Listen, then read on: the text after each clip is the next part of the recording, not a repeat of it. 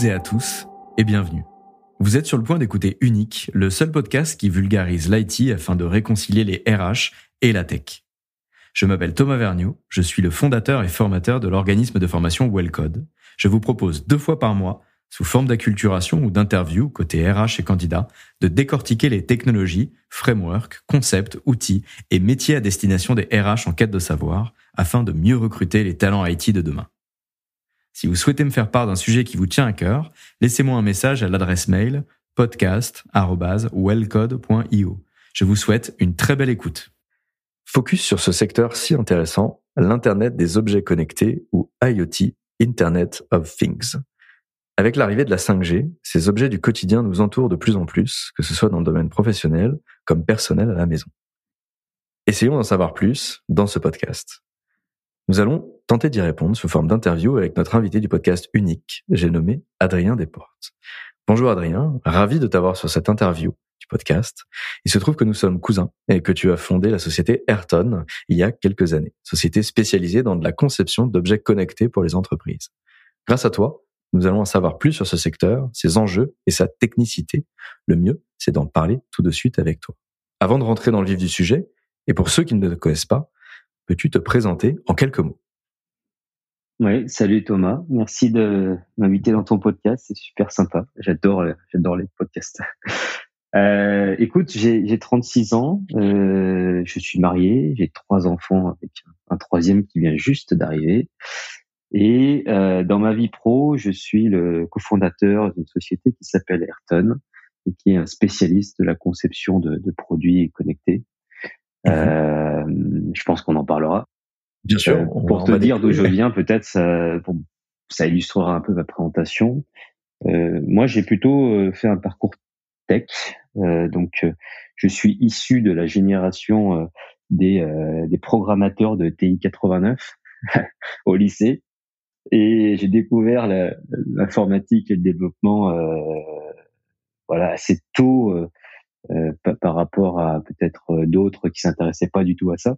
Et je me suis passionné pour, pour le développement et j'ai fait un DUT, le trait d'union le plus simple entre le lycée et, et la tech. J'avais pas du tout, mais pas du tout envie de faire des écoles prépa. Euh, je mhm. détestais les maths. J'étais nul en fait en maths. C'est marrant. Ça. Et, et euh, j'étais bon en physique, chimie, tout ça, les trucs, mais sciences de l'ingénieur, ça j'adorais. Mais les maths, j'ai pas, j'ai pas réussi à accrocher à ce moment-là. Et donc, je voulais vite faire de, de la tech. le DUT, c'était vraiment super pour ça. Et en fait, en avançant, j'ai, je me suis rendu compte que, en fait, ce que j'aimais faire, c'était programmer euh, des objets, faire en sorte que des, des, objets physiques qui nous entourent soient plus intelligents que, qu'avant. Pour mon, mon, pas mon stage, mais mon, on a des projets en DUT, des projets de fin d'année. Je me suis fait une pédale euh, pour euh, les guitares électriques. Yes, mais vraiment, voilà, avec un Linux à l'intérieur que tu pouvais régler un truc vraiment de gros geekou. Hein. Mais j'ai trouvé ça génial d'interagir avec le monde physique et c'est ce qui m'a mhm. amené petit à petit à faire de l'électronique et faire une école d'ingénieur dans des domaines que je connaissais pas pour euh, pour m'intéresser au monde de des objets connectés. Et me voilà aujourd'hui. Je trouve que le, le, pitch est, est, super bon. Euh, tu peux nous parler un petit peu de comment euh, peut-être euh, a démarré euh, la genèse un peu peut-être de Ayrton avec la, la, société et comment est-ce que tu as tu, tu, as associé Quels ont été les premiers premiers tests que vous avez fait Peut-être les premiers prototypes produits ou comment vous avez démarré un petit peu la, la boîte quoi Est-ce qu'il y a des anecdotes sur le sujet? Ouais, ouais, je sais pas si je te dirai toutes les anecdotes, mais il y en a. Alors pas toutes. Le, bah, en fait, en école d'ingénieur, euh, on était, euh, on était en colloque, la fameuse colloque, et mhm. euh, j'ai rencontré les deux fondateurs, cofondateurs d'Ayrton là-bas. moi, je m'intéressais, comme je te l'ai dit, beaucoup au monde des produits. Et dès que je me suis rendu compte que je pouvais programmer un, un, petit modem pour envoyer des SMS à mes mhm. copains de, de promo avec des conneries, je me suis dit mais c'est quand même c'est super c'est génial. pouvoir faire des, trucs de fou. Et donc, je me suis amusé à faire des petites ampoules connectées. Alors aujourd'hui, ça paraît totalement euh, classique, mais à l'époque. Il y a combien d'années, euh, ouais, du coup là, on est en 2004, 2005, quoi. Eh euh, donc, c'est avant, bien avant l'iPhone. Mm. Et donc, j'envoyais des, des, textos aux ampoules de ma coloc pour les éteindre ou les allumer. Génial. Et, et j'avais vraiment littéralement les yeux qui brillent. Et c'est là qu'on a commencé à se dire qu'il fallait faire quelque chose. On a fait quelques projets un peu d'étudiants pour rigoler. Mais j'ai un de mes associés, Alexandre, qui lui avait déjà une, une, famille très entrepreneuriale et l'habitude de, de l'entreprise, alors que moi, pas du tout. Mmh et en 2005, autant te dire qu'il n'y a pas de littérature du tout sur les startups, hein. mmh euh, ça n'existe pas. Et qui me dit non mais il faut faire absolument une boîte, Adrien. Euh, il y a plein de choses à faire. Donc ça vient de là. En fait, on s'est dit bah tiens, on va on va en faire une entreprise. On a envie de faire des objets connectés. On va créer une boîte. Bah, c'est top. Très gros business plan, hein, tu vois, que c'était très réfléchi, mais, mais c'est parti uniquement de pure envie.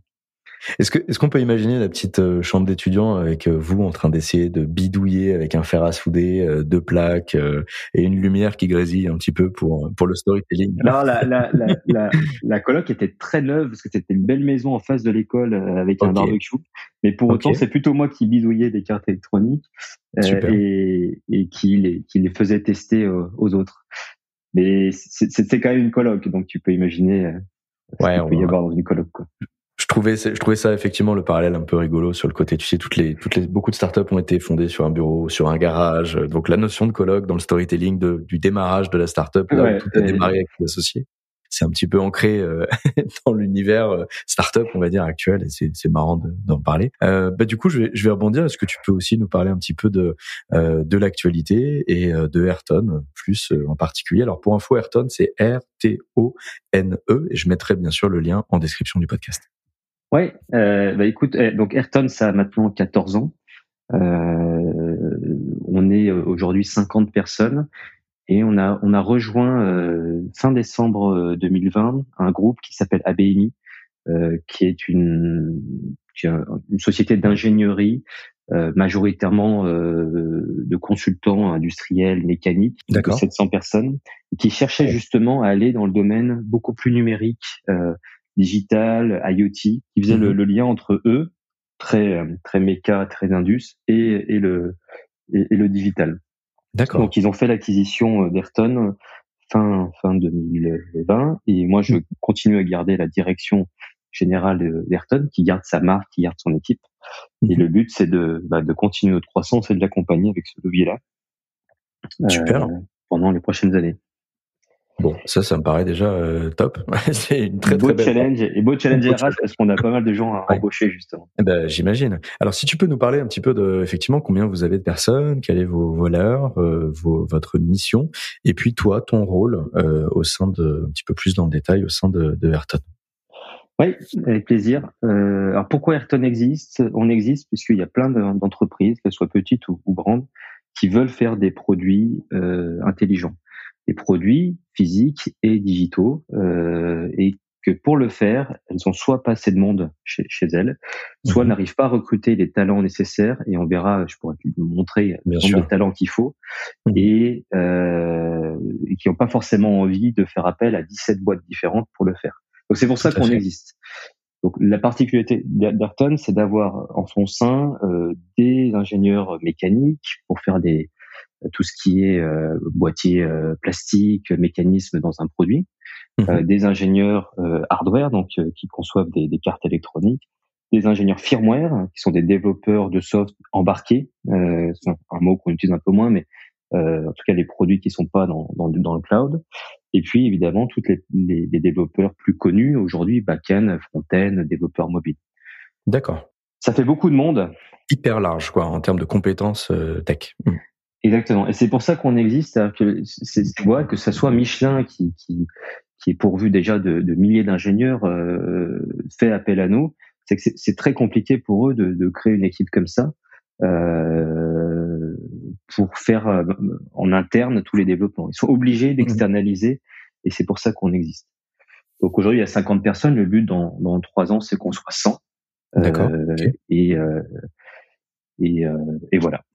Vous avez combien de, de recruteurs euh, du coup euh, chez Ayrton qui bossent euh, sur ces sujets? Alors on a une, une, responsable RH qui a deux missions, qui a la mission évidemment d'aller trouver, détecter des, des, talents et animer notre marque employeur, mais qui a une deuxième mission aussi forte qui est de d'aider en interne l'ensemble du staff à aller bien, à, à se développer, un peu comme un manager pourrait le faire, mais euh, mais sans euh, sans lien hiérarchique et ça fonctionne plutôt bien.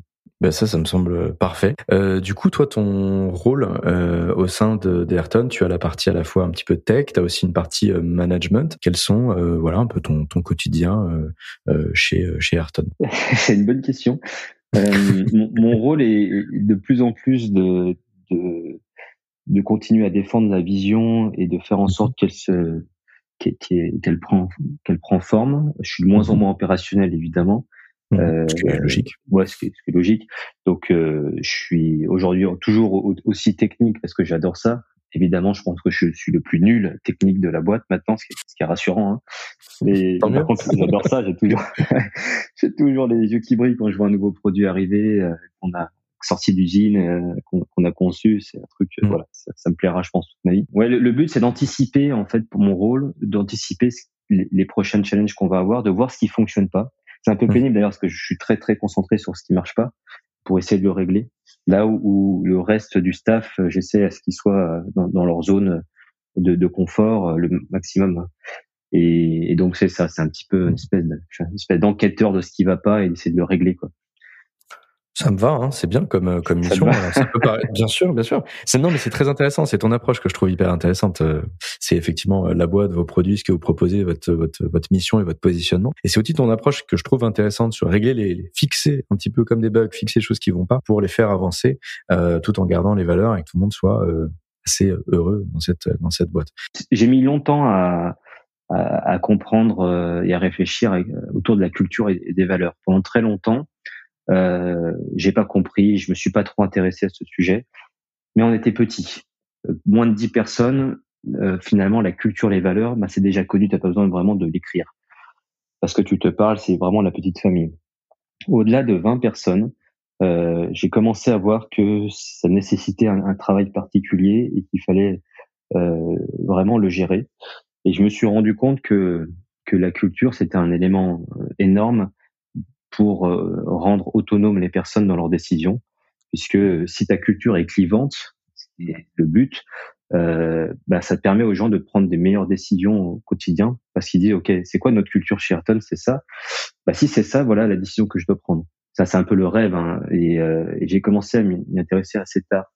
Donc, chez nous, les, les valeurs sont assez simples. Euh, euh, on essaie qu'elle soit quand même le plus clivante possible, c'est-à-dire que la valeur contraire puisse exister dans une autre boîte.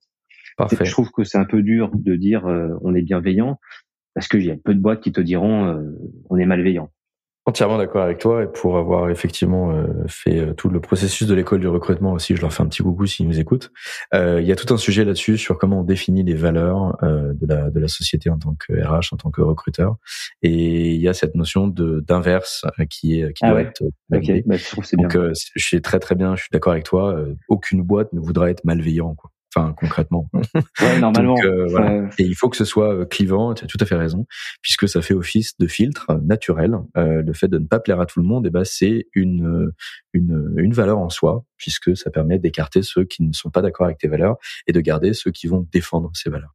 Donc voilà, donc on défend beaucoup l'autonomie. Euh, ça, c'est ça vient de, de, de moi. J'ai énormément de mal à, à micromanager.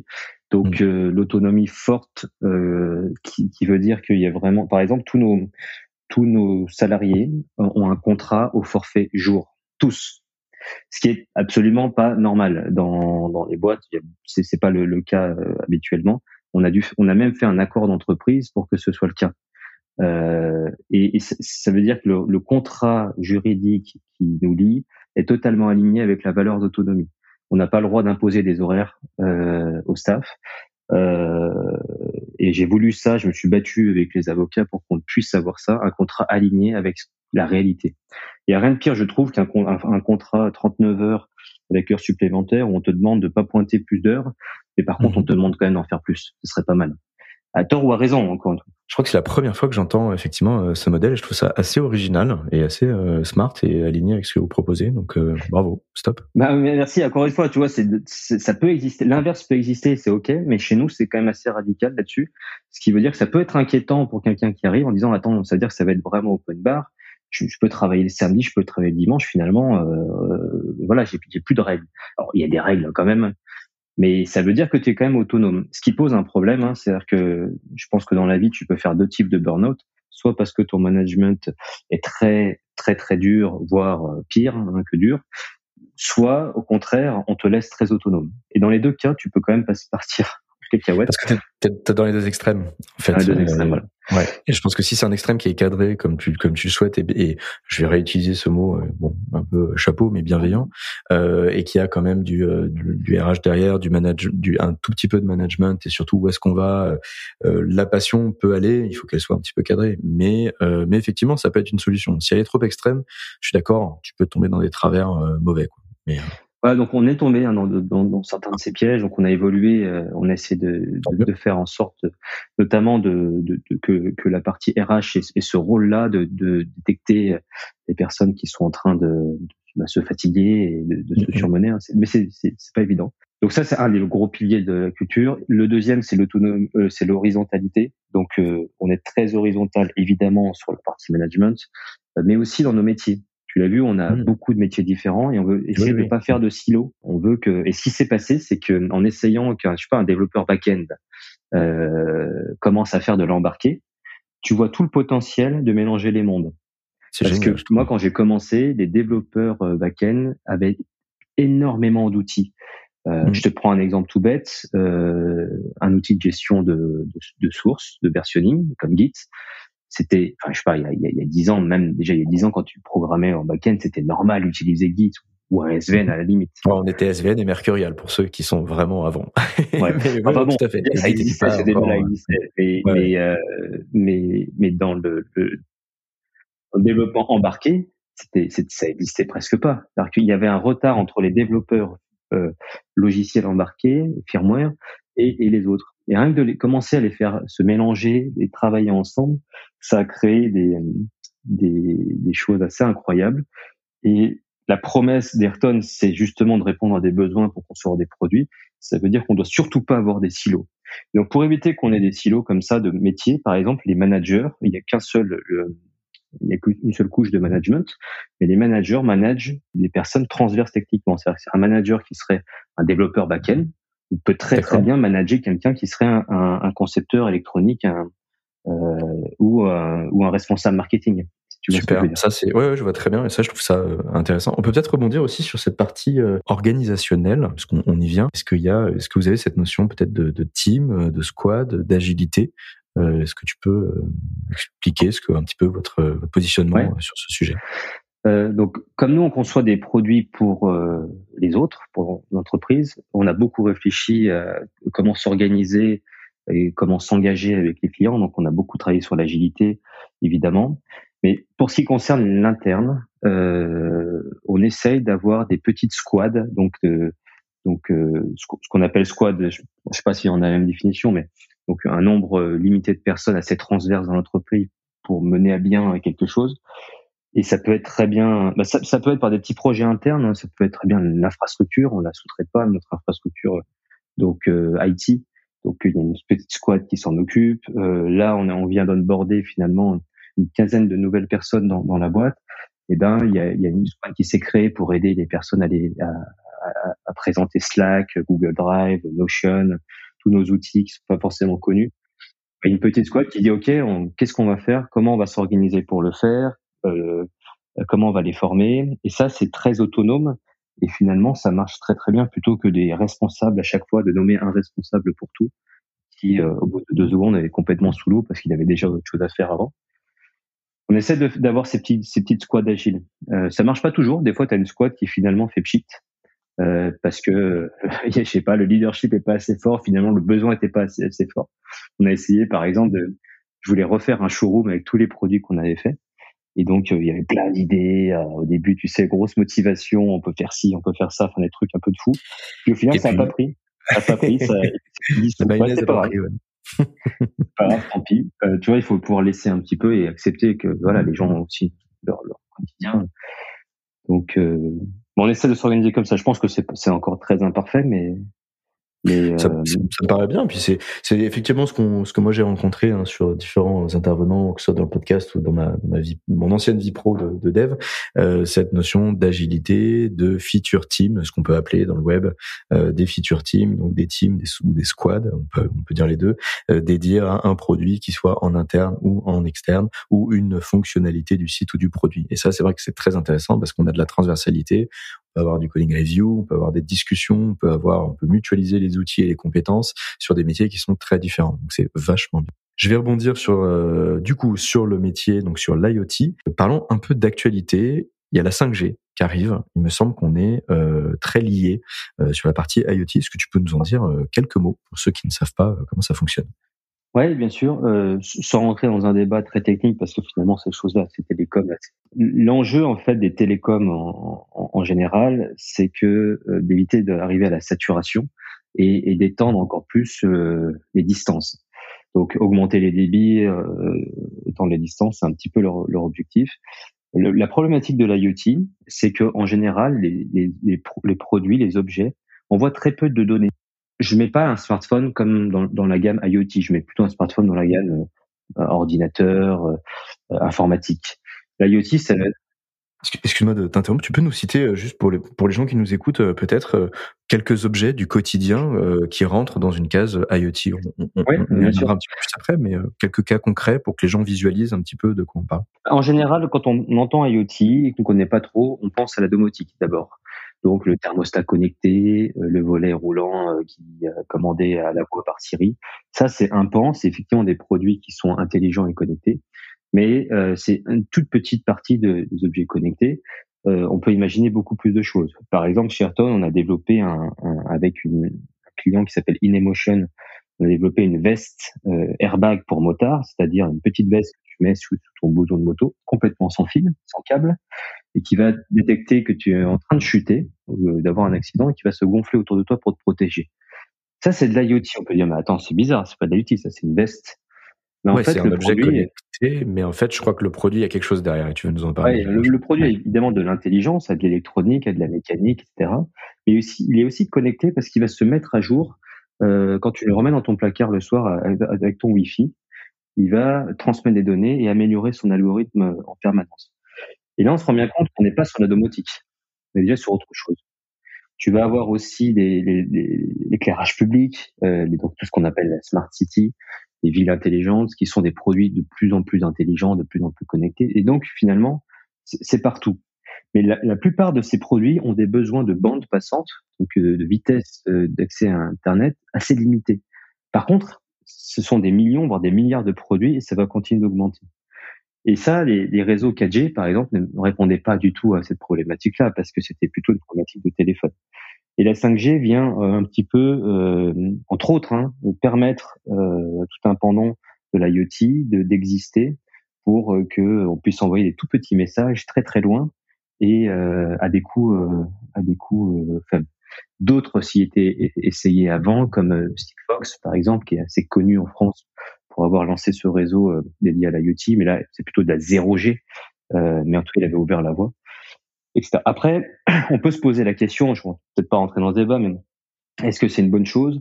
Est-ce qu'on on se pose suffisamment euh, la question des, des bénéfices euh, versus les coûts? Parce que euh, quand on regarde un petit peu ces technos-là, évidemment, on voit tout ce qu'on va pouvoir faire avec. On se pose, je trouve, encore assez peu la question de ce que ça va vraiment nous coûter à nous en, en tant que humanité, et notamment le remplacement euh, de milliards de téléphones hein, pour être compatible avec la dernière techno. Euh, donc je dirais qu'on n'est pas forcément euh.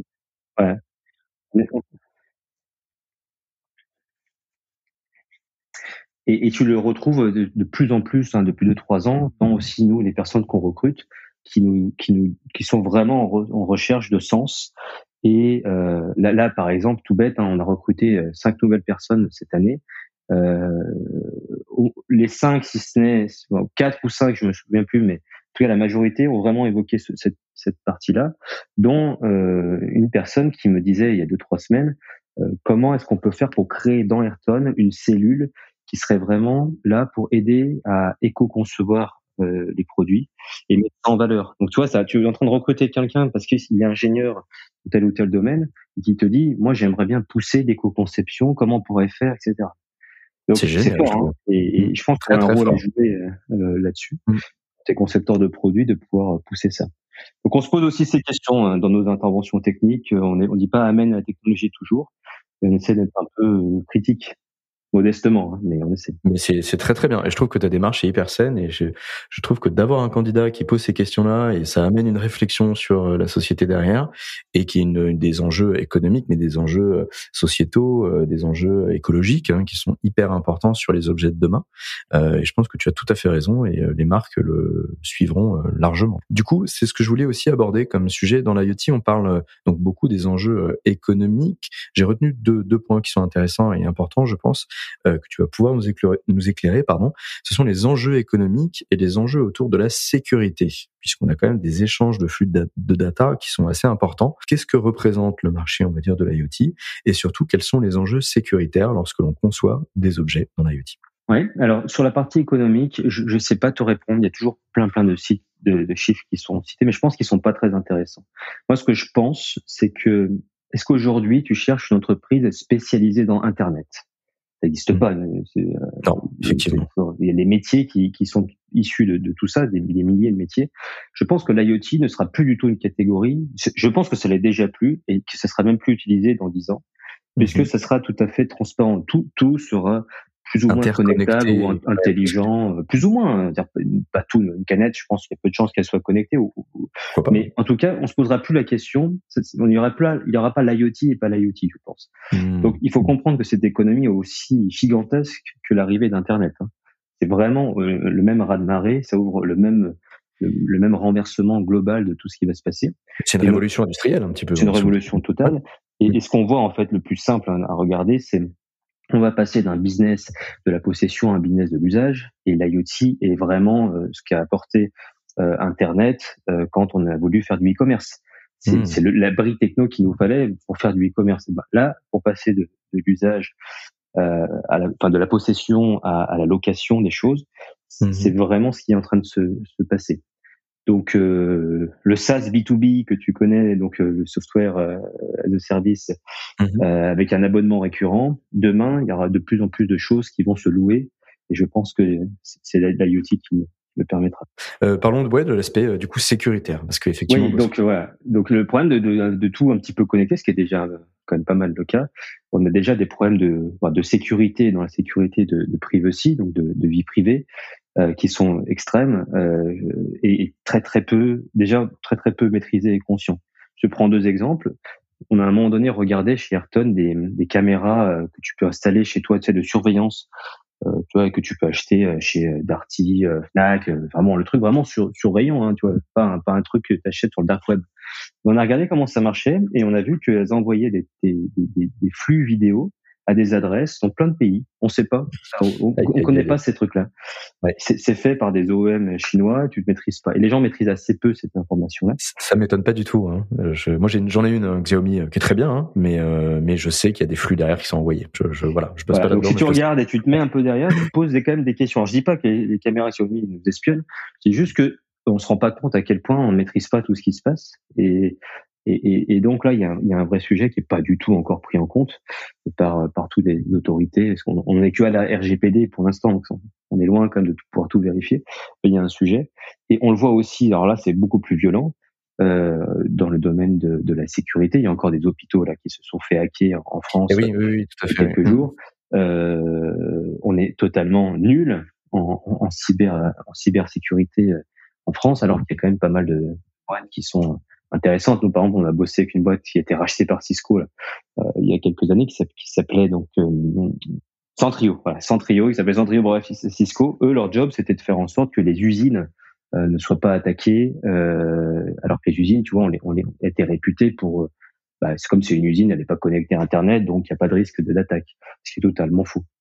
Et euh, on se rend bien compte qu'il y a un enjeu majeur et le, fait que tout soit de plus intelligent euh, et plus connecté va rendre les finalement les, les vulnérabilités encore plus denses. Il y en aura un peu de partout. Donc euh, oui, il y a, y a, un sujet. et il y en a qui réfléchissent, hein, notamment les organes de sécurité qui réfléchissent à des normes. Mmh. ça va prendre un petit peu de temps. Ça va être un petit peu le Far West, comme au début du web, encore une fois, où tu as eu un peu mmh. tout. Puis après, on s'est dit merde, quand même, les mecs, ils n'arrivent pas à payer avec des CB. Il va falloir faire quelque chose. non mais t'as raison, mais je trouve que c'était euh, un sujet qui est, c'est un vrai sujet brûlant. Hein. Euh, moi, je, je, peux prendre effectivement euh, l'exemple de ma télé euh, qui est connectée chez moi et effectivement, bah, j'ai vu qu'on pouvait avoir accès à mon Wi-Fi de par ma télé. Euh, ça m'a fait poser des questions sur la sécurité, même sur un, un, un petit réseau privé de Wi-Fi personnel.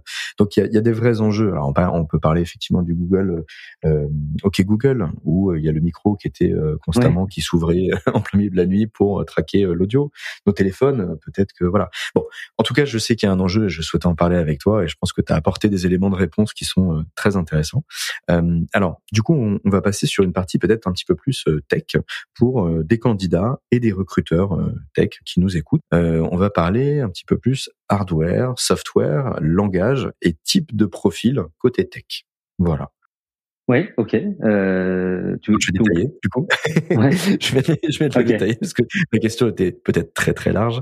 Euh, du coup, est-ce qu'on va pouvoir parler de faire un petit peu une prise de définition un peu en français sur cette notion de hardware, software, firmware, revenir sur ces trois mots clés anglais, euh, donner une petite def dessus et euh, parler peut-être brièvement de cette notion de langage haut niveau et bas niveau pour euh, ceux qui nous écoutent, que ce soit candidats ou recruteurs, pour leur permettre d'avoir un petit peu plus d'acculturation sur ces sujets. Voilà.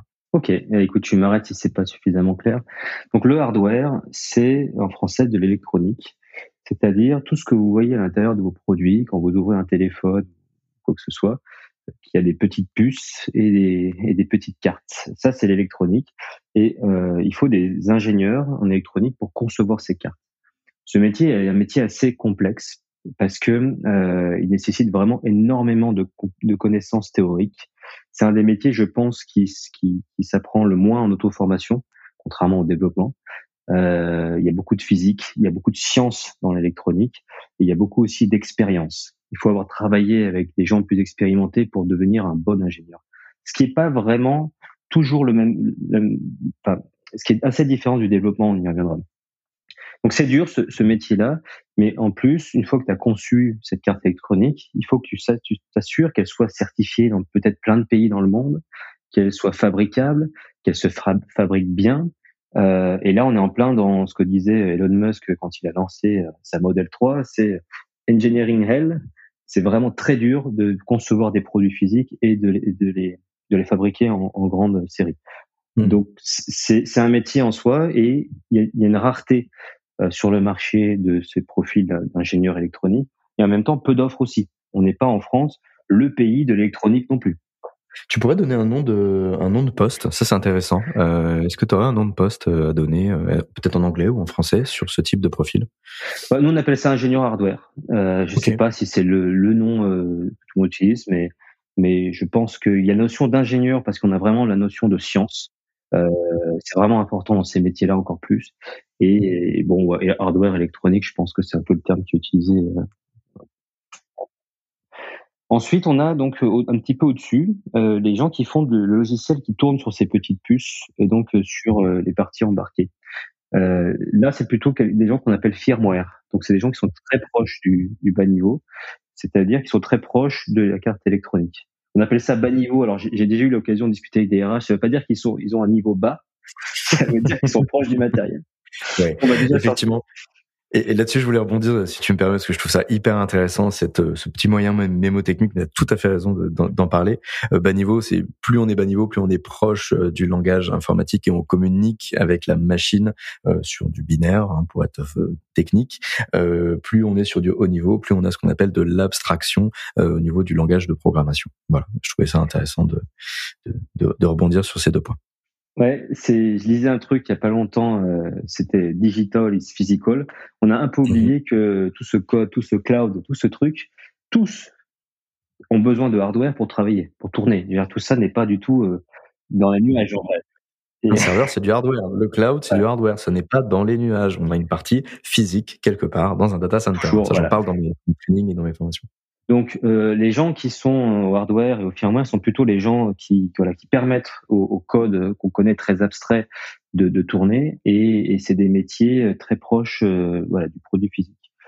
Euh, ça se divise en deux, deux catégories chez nous et un peu chez tout le monde. C'est vraiment ceux qui travaillent sur du ce qu'on appelle du microcontrôleur, c'est-à-dire des tout petits cerveaux, euh, des tout tout petits processeurs euh, avec très peu de mémoire qui font des toutes petites choses. Vous avez un microcontrôleur dans une machine à café, par exemple. On, se rend bien compte qu'une machine à café assez peu puissante versus un smartphone. Donc ça, c'est une partie des personnes, donc on appelle ça des, gens qui travaillent sur des microcontrôleurs. Et puis, on a d'autres qui vont travailler plutôt sur des microprocesseurs, où là, il va y avoir un système d'exploitation comme Linux. En général, c'est Linux. Où là, on va être sur des choses, par exemple, une, une box orange. Vous avez chez vous, ça tourne avec Linux, avec un OS, euh, souvent maintenant même avec Android. Et là, ce sont des, toujours des développeurs embarqués, mais qui euh, sont avec beaucoup plus de ressources euh, pour, pour travailler et qui ont des enjeux plus importants en termes, par exemple, de vidéo ou de traitements divers. C'est toujours du embarqué, mais c'est pas les mêmes personnes. Euh, on peut facilement avoir des personnes qui aiment euh, le bas niveau et les faire monter sur des développements Linux et inversement.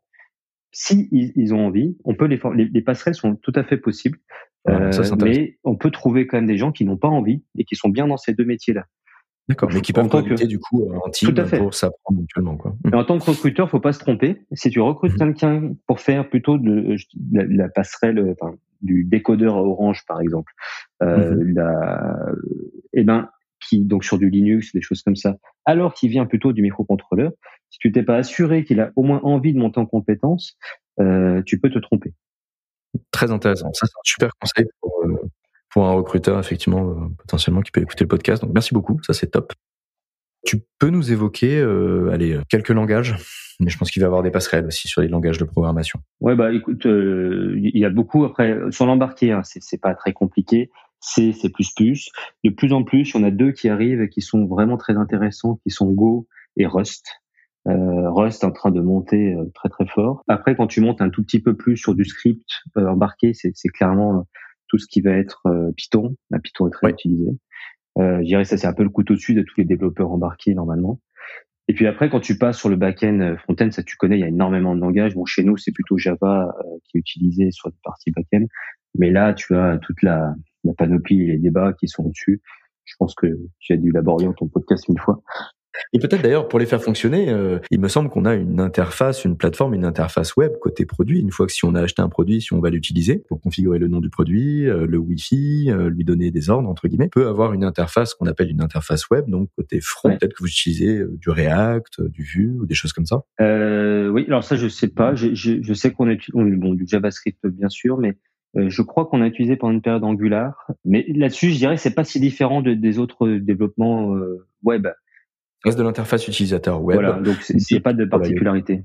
La, la vraie particularité, et je l'ai bien noté, c'est cette partie hardware, cette partie software et firmware qui est très importante, et ces disparités de compétences, mais qui peuvent avoir, si on résume, ce cette, euh, passerelle commune qui peut être très intéressante. Euh, voilà, il faut juste se dire que les personnes sont assez ouvertes et curieuses. Certaines veulent rester dans leur domaine, d'autres veulent évoluer et un peu faire des passerelles techniques. Mais c'est exactement ça. Et la RH doit, enfin, la, partie RH doit se poser la question est-ce que je cherche des personnes très horizontales qui vont bouger?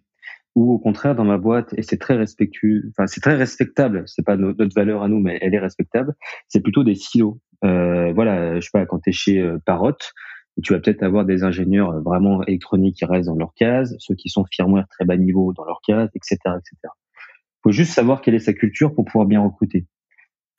Ça me paraît euh, clairvoyant ce que tu nous racontes. Non, c'est hyper euh, précis en tout cas. Merci beaucoup là pour ces, ces deux trois petites réponses qui à mon avis vont aiguiller pas mal pas mal de recruteurs. Et eh ben du coup, je vais rebondir sur la partie recrutement côté tech. Est-ce que vous chez Ayrton vous avez des process et des tests techniques et comment ça se passe quand vous recrutez Voilà, un peu d'expérience candidat, euh, test technique? Qu'est-ce que vous faites côté euh, Ayrton? Donc, euh, c'est le sujet du recrutement, c'est quelque chose sur lequel aussi moi j'ai beaucoup évolué. Euh, comme beaucoup de personnes, très tôt, je m'étais dit de toute façon, c'est tellement, c'est tellement dur que c'est du feeling. On recrute au feeling et ça suffit. Donc, en gros, tu prends un café avec une personne et ça fonctionne. Ou, et ça fonctionne pas, mais Mais et puis un jour, il y a un gars qui m'a dit, euh, donc c'était le DRH de, de L'Oréal qui s'était mis en consultant, euh, qui me dit, euh, Adrien, combien de personnes pensent que que le recrutement est crucial Donc de CEO, tu demandes à 10 CEO, combien vont te dire que c'est important le recrutement parmi parmi parmi les choses les plus importantes Je lui dis, bah tout le monde. Il me dit, bah bien sûr. Et si tu prends ces mêmes 10 CEO, tu, leur demandes combien de fois, combien d'heures ils sont formés dans leur vie au recrutement, tu as comme réponse? Zéro. Donc là, le, le, biais cognitif, euh, le, tu, tu vois, de, de, complètement fou, dissonance. Euh, on sait tous que c'est super important. Si tu as bien recruté, ta boîte est, un levier incroyable, mais on n'est pas foutu de se dire qu'on devrait se, former à le faire. Complètement dingue. Donc je me suis un petit peu formé et euh, je me suis rendu compte que j'avais besoin de recruter quelqu'un que je formerais aussi moi et qui me formerait en même temps. Donc, euh, on va dire un duo RH. Et, et j'ai été chercher une coach, une coach donc avec le côté indépendant, euh, qui aussi euh, bah, avait l'habitude d'aider et de comprendre les choses, qui avait un passé de chargé de recrutement aussi. Et euh, Malika, je la salue. Et du coup, euh, on a réussi à, à, trouver, et petit à petit, on le fait évoluer, le, la bonne façon de, de recruter. On fait aujourd'hui, euh, ça sera peut-être différent demain, mais quand on recrute une personne technique, donc on fait une annonce, et les annonces, euh, tu pourras mettre un lien si tu veux pour illustrer le propos. On essaie qu'elle nous, nous représente à 100%. Éviter la déception à tous les moments du recrutement. Ne pas en faire trop quand c'est pas nous et d'essayer d'être juste. Par exemple, on a récemment eu un débat, on avait du mal à afficher un salaire sur l'annonce, on a, on a hésité. Est-ce qu'on met un salaire? Mais si tu mets un salaire, potentiellement, tu peux te retrouver en délicatesse avec ton staff.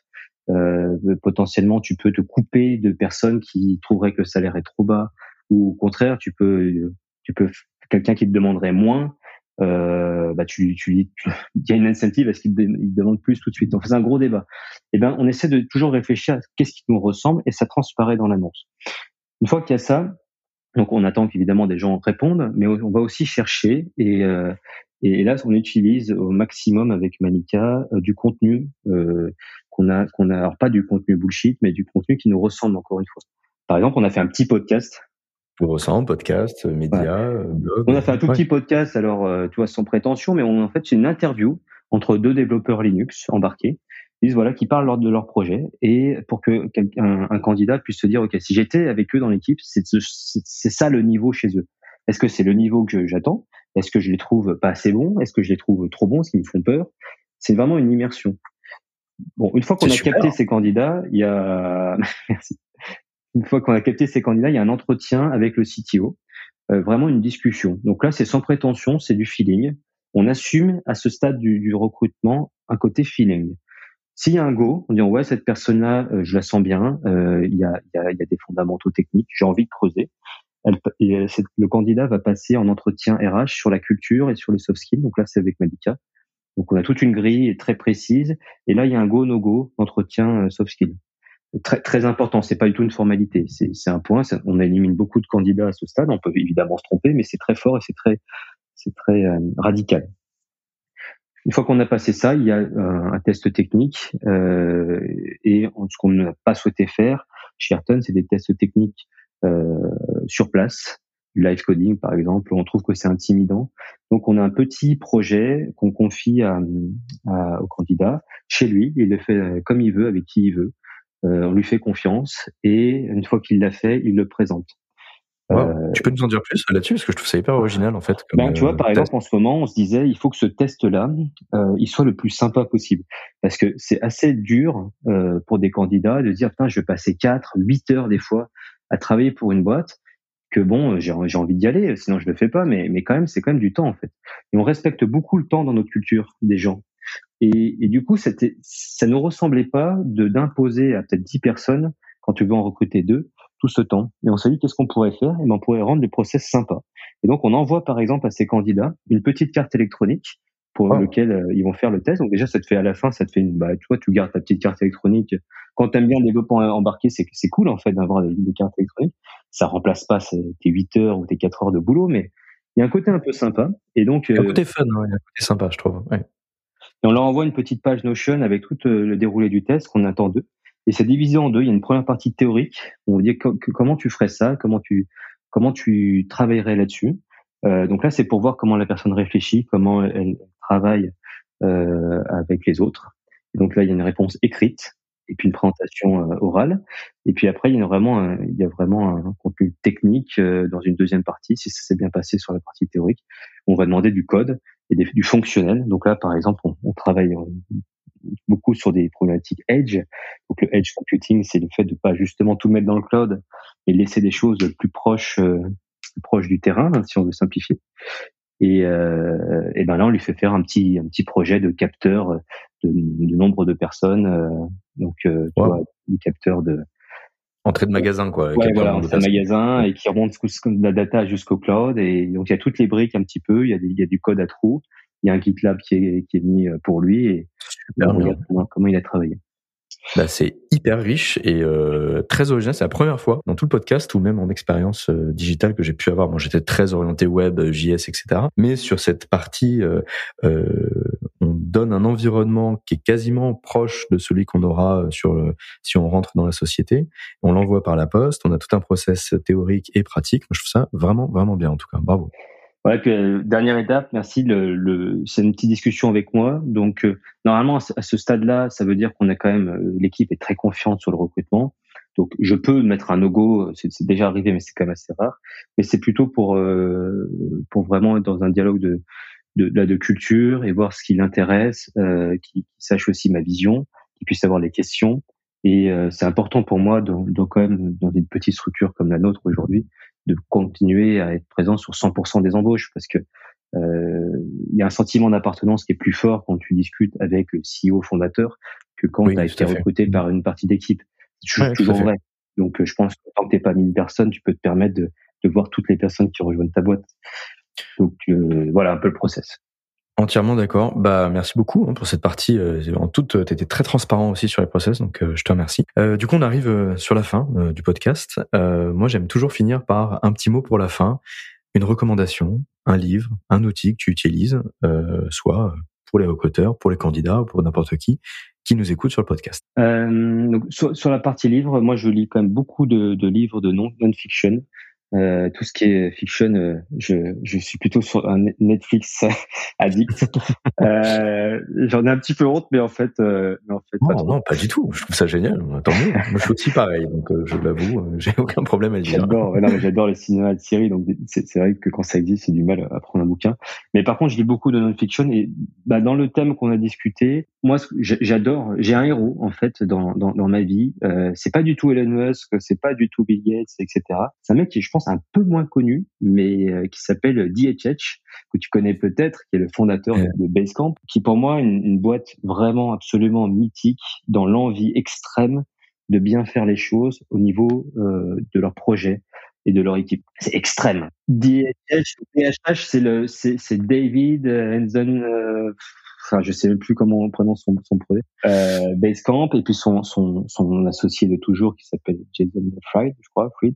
Ouais, euh, Jason. un produit qui, qui, qui, qui, je trouve assez intéressant, mais qui est un peu radical. Pour autant, euh, ils ont écrit pas mal de bouquins, et ben, un des bouquins que j'adore, il s'appelle Doesn't Have to Be Crazy at Work, qui est vraiment un résumé extrême de ce que je pense être la meilleure organisation pour une entreprise. Et donc, dedans, il y a effectivement beaucoup de sujets RH euh, et beaucoup de sujets de développement. Je mettrai le livre en description euh, tout en haut. Hein. Mais euh, It doesn't have to be crazy at work. Ok. Ouais, je le trouve vraiment vraiment génial. Euh, très dur à faire parce que c'est plus simple quand tu es une boîte qui, qui est très très rentable euh, pour faire certains trucs euh, et que du coup finalement tu peux vraiment te permettre des, des trucs de fou. Mais n'empêche que il y a plein de choses que tu peux faire assez facilement. Et, euh, et, par exemple, je donne un, un, pro tips qui a changé un petit peu ma vie. On a tous l'habitude maintenant de d'avoir des, des calendriers partagés euh, dans, dans l'entreprise. Donc, bah, tu vois que Thomas est disponible, hop, tu vas lui mettre un petit rendez-vous là. Et ça, c'est l'enfer parce qu'en fait, tu plus en maîtrise de ton temps. C'est-à-dire que toi, tu t'es peut-être mis ce petit buffer là euh, tranquille parce que tu avais envie de faire quelque chose, on t'a piqué. Ils avaient raison de te le piquer puisque il était libre. Et ben moi, dans la boîte, j'ai dit voilà, maintenant, euh, plus personne ne fait ça on ajoute de la friction, on demande aux gens si c'est bon. Hmm. C'est hyper chiant. Quand t'es tech et qu'on t'a demandé quatre fois si c'était bon et que t'as pris dix minutes, t'as as envie de l'automatiser. Eh bien, un truc que j'ai lu là dans ce bouquin qui m'a ouvert les yeux, il dit non, en fait, laisse de la friction. C'est une fonction. La friction est une fonction. Parce que plus c'est chiant d'inviter les gens, moins tu verras qu'il y aura de réunions, moins les gens vont s'inviter pour rien. Ils vont hmm. s'inviter si vraiment il y a vraiment besoin. Alors que si tu si envoies une petite invitation, ça sur oui. C'est tout bête. C'est tout, bête. Et c'est l'inverse de, de, de, ce qu'on a comme réflexe quand t'es quand t'es tech. T'as envie de tout automatiser et, et, et tu mets un calendrier hyper. Et, j'ai fait ça. Hein. Et en fait, je me suis rendu compte que je voulais l'inverse. Je voulais moins, je voulais plus de temps, plus de maîtrise. Et c'est le genre de trucs que j'ai lu dans ce bouquin qui ont changé ma vie. Il y en a plein. Euh, assez radical quand tu dis à ta boîte de tech non on arrête de s'inviter ils te, te regardent avec des très très très gros yeux quoi Ouais, mais c'est bien. Je trouve ça hyper bien. C'est très intéressant. Je mettrai le, le, le, livre. Et il y en a un autre aussi que moi j'avais lu qui était très bien en parlant de livre pour rebondir là-dessus, qui s'appelle Rework. Et il me semble qu'on est dans le même, euh, dans la même thématique. C'est les mêmes. Les mêmes. Euh, à très, très bien. Qui est très très très très bien qu'on soit candidat, qu'on ait une boîte, qu'on soit dans le recrutement. Euh, allez lire ces deux livres. Ils sont super intéressants pour s'ouvrir au niveau culture. On finira, euh, bah voilà, le petit mot. Je sais pas si tu voulais finir sur un petit mot plus perso, ce que tu veux, un petit mot de la fin pour le podcast. Euh, ouais, bah écoute, euh, bah, j'adore les podcasts. Je trouve que c'est un, un, format qui, qui va exploser parce que c'est c'est des temps longs, c'est c'est des choses qu'on peut écouter dans dans sa poche en faisant du vélo. Donc c'est super que tu fasses ça. Donc qu'est-ce que je peux dire Ben la, fonction RH, à mon sens, est, est totalement sous-exploitée en France. Hein. L'ARH mmh. est l'assistante de dans le dans, mmh dans, dans quand tu discutes avec les gens, la RH est là pour exécuter des ordres mmh. de la direction. Je suis désolé d'être un peu radical, euh, alors que la fonction RH peut changer la boîte sans être dans le bullshit de l'happiness officer, sans être dans le, la secrétaire du patron euh, qui exécute des, des mauvaises nouvelles. Euh, il y, a, y, a, vraiment une fonction RH et pour, pour que ça change une boîte. Et j'y crois énormément et je pense que c'est sous-exploité euh, dans les boîtes que je connais en, en France. On peut faire mieux. Voilà, donc euh, acculturer les RH est une très très bonne idée pour les rendre puissantes. Merci, merci. Et c'est l'objectif de Wellcode, c'est vraiment cette acculturation. Il y a une passerelle à faire entre la partie tech et la partie métier. Euh, euh, tech, c'est des très beaux métiers. RH, comme tu dis, et je suis entièrement d'accord avec toi, c'est des très beaux métiers aussi. Et il faut pouvoir avoir euh, parlé le même langage. Et c'est pour ça qu'on parle de langage. Merci beaucoup, euh, Adrien. J'ai passé un super bon moment avec toi sur le podcast. À très vite. Et en tout cas, merci pour ton temps et pour tes réponses. À plus. Merci. À plus. Voilà, l'épisode touche à sa fin. Merci pour votre confiance et votre attention. Vous souhaitez participer à l'évolution du podcast? Laissez-nous un commentaire sur la plateforme Apple Podcast ou autre. Et surtout, recommandez unique à vos collègues ou amis. Chaque semaine, je tirerai au sort un commentaire ou message pour y répondre en début de podcast suivant. Et pour plus d'infos sur les formations chez Wellcode, une seule adresse, www.wellcode.io. Je vous dis à très vite pour un nouvel épisode d'Unique.